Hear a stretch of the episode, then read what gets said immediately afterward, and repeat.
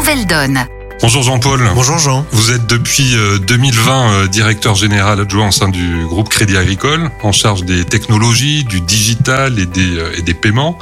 Euh, à ce titre, vous êtes un poste de, de vigie par rapport à, tous les éléments de contexte, de transformation que l'on que l'on voit sur le marché aujourd'hui de manière générale, que ce soit la crise énergétique, la crise Covid, euh, aujourd'hui les, les, la situation ukrainienne en particulier. Donc un, un, contexte assez euh, assez riche, en crise, en mutation, etc. Comment euh, les avez-vous vécus et surtout euh, comment avez-vous géré cette complexité de, de, de, situation à votre niveau? Depuis trois ans, on, on, est effectivement confronté à un certain nombre de choses. De, de quoi parle-t-on? D'abord, il y a eu la demande de connexion à distance au moment des confinements, très très forte. Depuis, on a une demande qui est euh, un petit peu différente, qui est une demande d'autonomie, de new ways of working, comme on dit, donc de, télétravail euh, davantage, de questionnement sur le sens du travail. Et puis, on a en parallèle de ça l'accélération de la transformation digitale des entreprises. Euh, il y a eu plusieurs phases. Il y a eu la phase des confinements où là, il y a une formidable mobilisation des équipes pour permettre en très peu de temps de fournir tous les outils de travail à distance et on s'aperçoit aujourd'hui que ça marche très très bien, que ça marchait pas forcément d'ailleurs à, l'époque. Après, on a eu, il y en a un petit peu toujours de difficultés à remettre tout le monde dans un mode de fonctionnement relativement classique, où on a beaucoup de demandes d'autonomie, voire d'indépendance, voire de non-simultanéité du travail avec les équipes. Donc là, c'est beaucoup plus compliqué.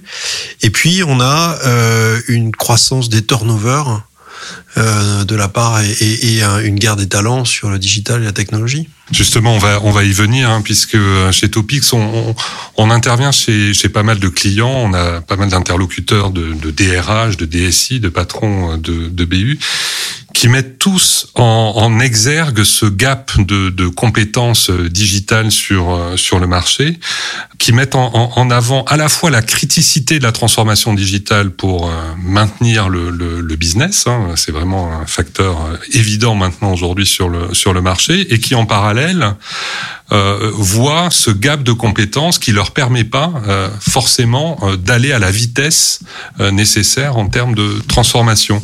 Partagez-vous ce, ce, constat? Est-ce que c'est spécifique selon vous à la France ou est-ce que c'est des choses que, que l'on voit un niveau international? Il y a des éléments qui sont spécifiques à la France et d'autres qui ne le sont pas. La transformation digitale dont tout le monde parle, c'est la compréhension que la technologie est partout et que la technologie désormais précède les éléments de la relation client et les éléments de productivité interne.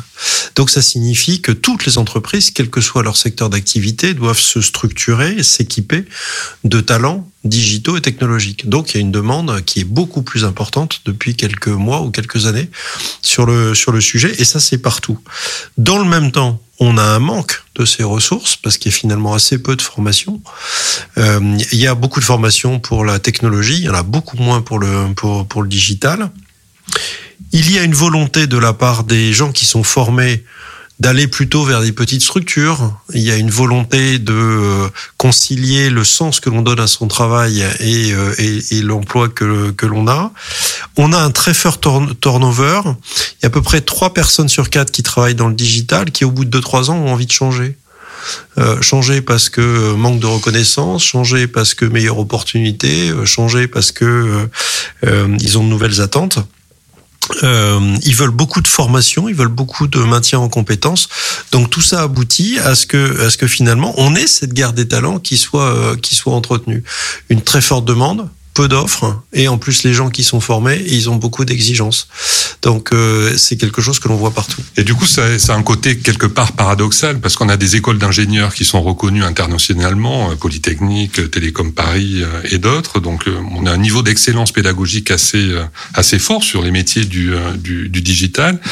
Et pour autant en parallèle on voit bien qu'en termes de volume en termes de, massification d'industrialisation des processus de, de formation on est vraiment en, en difficulté. Ce qui sont sans doute génère ce, entre autres hein, ce gap de compétences qui n'arrive pas sur le marché suffisamment, euh, suffisamment en volume. Du coup, euh, au niveau du groupe Crédit Agricole, comment anticipez, anticipez-vous euh, vos, vos besoins et comment vous répondez à ces enjeux de sourcing, de recrutement de, compétences digitales? La technologie, c'est le presque le cœur de l'activité d'une banque. Nous, on est une société d'information, on est totalement tiré par la, par la technologie. La ligne métier système d'information du groupe Créa École, c'est un peu plus de 10 000 personnes et autant d'externes. Ça, c'est 10 000 internes et autant d'externes. On a euh, lancé en 2020 un plan qui s'appelle IT 2025 avec un niveau d'investissement et un niveau de transformation très important de, de, nos technologies et de nos, de nos, infrastructures. On analyse en permanence les talents dont on a besoin, euh, les talents que l'on peut attirer, euh, dont on a besoin et donc que l'on peut attirer, c'est deux dimensions différentes. Et évidemment, après, il y a des volumes. Je vous prends une illustration. La cybersécurité, on en a beaucoup, on en a besoin. Notre capacité d'attraction, elle est limitée par le fait que tout le monde aujourd'hui sur le marché en recherche et qu'il y a 3 ou 4 000 postes de cybersécurité vacants en Ile-de-France. Donc notre capacité d'attraction, elle est faible. Et donc on a des réponses pour tous ces couples stratégie, euh, stratégie, capacité d'attraction, euh, qui sont des stratégies de réponse avec euh, potentiellement des partenaires extérieurs, de du reskilling des, euh, des, des compétences euh, et euh, de regarder si on va avoir besoin longtemps de ces talents. Donc on a fait cet exercice-là.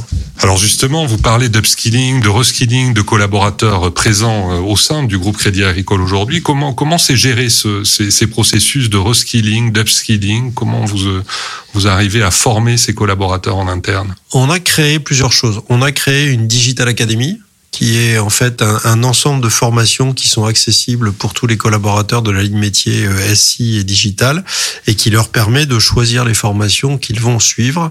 On est très peu euh, formation en self-care, on est beaucoup formation à distance mais qui sont animées de manière à avoir euh, à avoir beaucoup plus de participation. On a travaillé également sur du reskilling pour des euh, pour des personnes qui sont dans la ligne métier et pour les amener à travailler dans des métiers sur lesquels des activités dans lesquelles on a beaucoup plus de besoins. La cybersécurité étant un exemple, parce qu'on a lancé un programme de reskilling avec Télécom Paris euh, récemment. On travaille sur notre attractivité à travers la marque employeur. Peu de gens qui euh, sortent des écoles d'ingénieurs ou en informatique ont envie de travailler au Créa École spontanément. ils ont plutôt envie d'aller dans les startups. Donc il faut qu'on travaille sur les, les, les particularités du Crédit Agricole dans ce domaine de, de l'IT. Et notamment, il y en a une qui est euh, nos bassins d'emploi, puisqu'on est partout en France et nous, les métiers que l'on propose sur l'IT, ils sont pas ex exclusivement à, à, Paris. Donc ça, c'est un moyen d'attirer plus de plus de talents.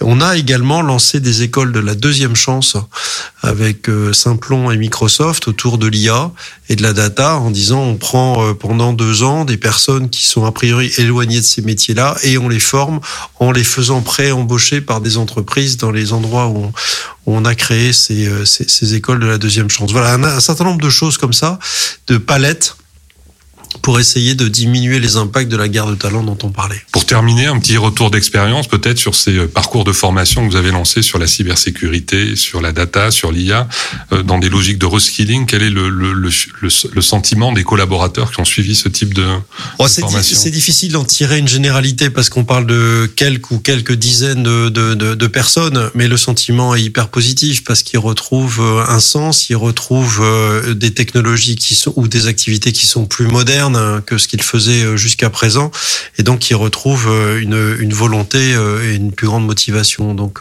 c'est hyper positif comme, comme moyen de conserver, de maintenir en compétence, de continuer à former tout au long de la carrière les personnes de, notre, de notre banque ce que j'entends, du coup, l'enjeu principal, c'est de passer peut-être à l'échelle en termes de, de, de, fabrication de ces compétences du futur. Exactement, mmh. exactement, et de et d'investir massivement en formation, en accompagnement des, euh, des, des personnes de la ligne métier système d'information. Merci Jean-Paul pour ces éléments. Bonne route dans ce chemin de transformation. Merci beaucoup Jean.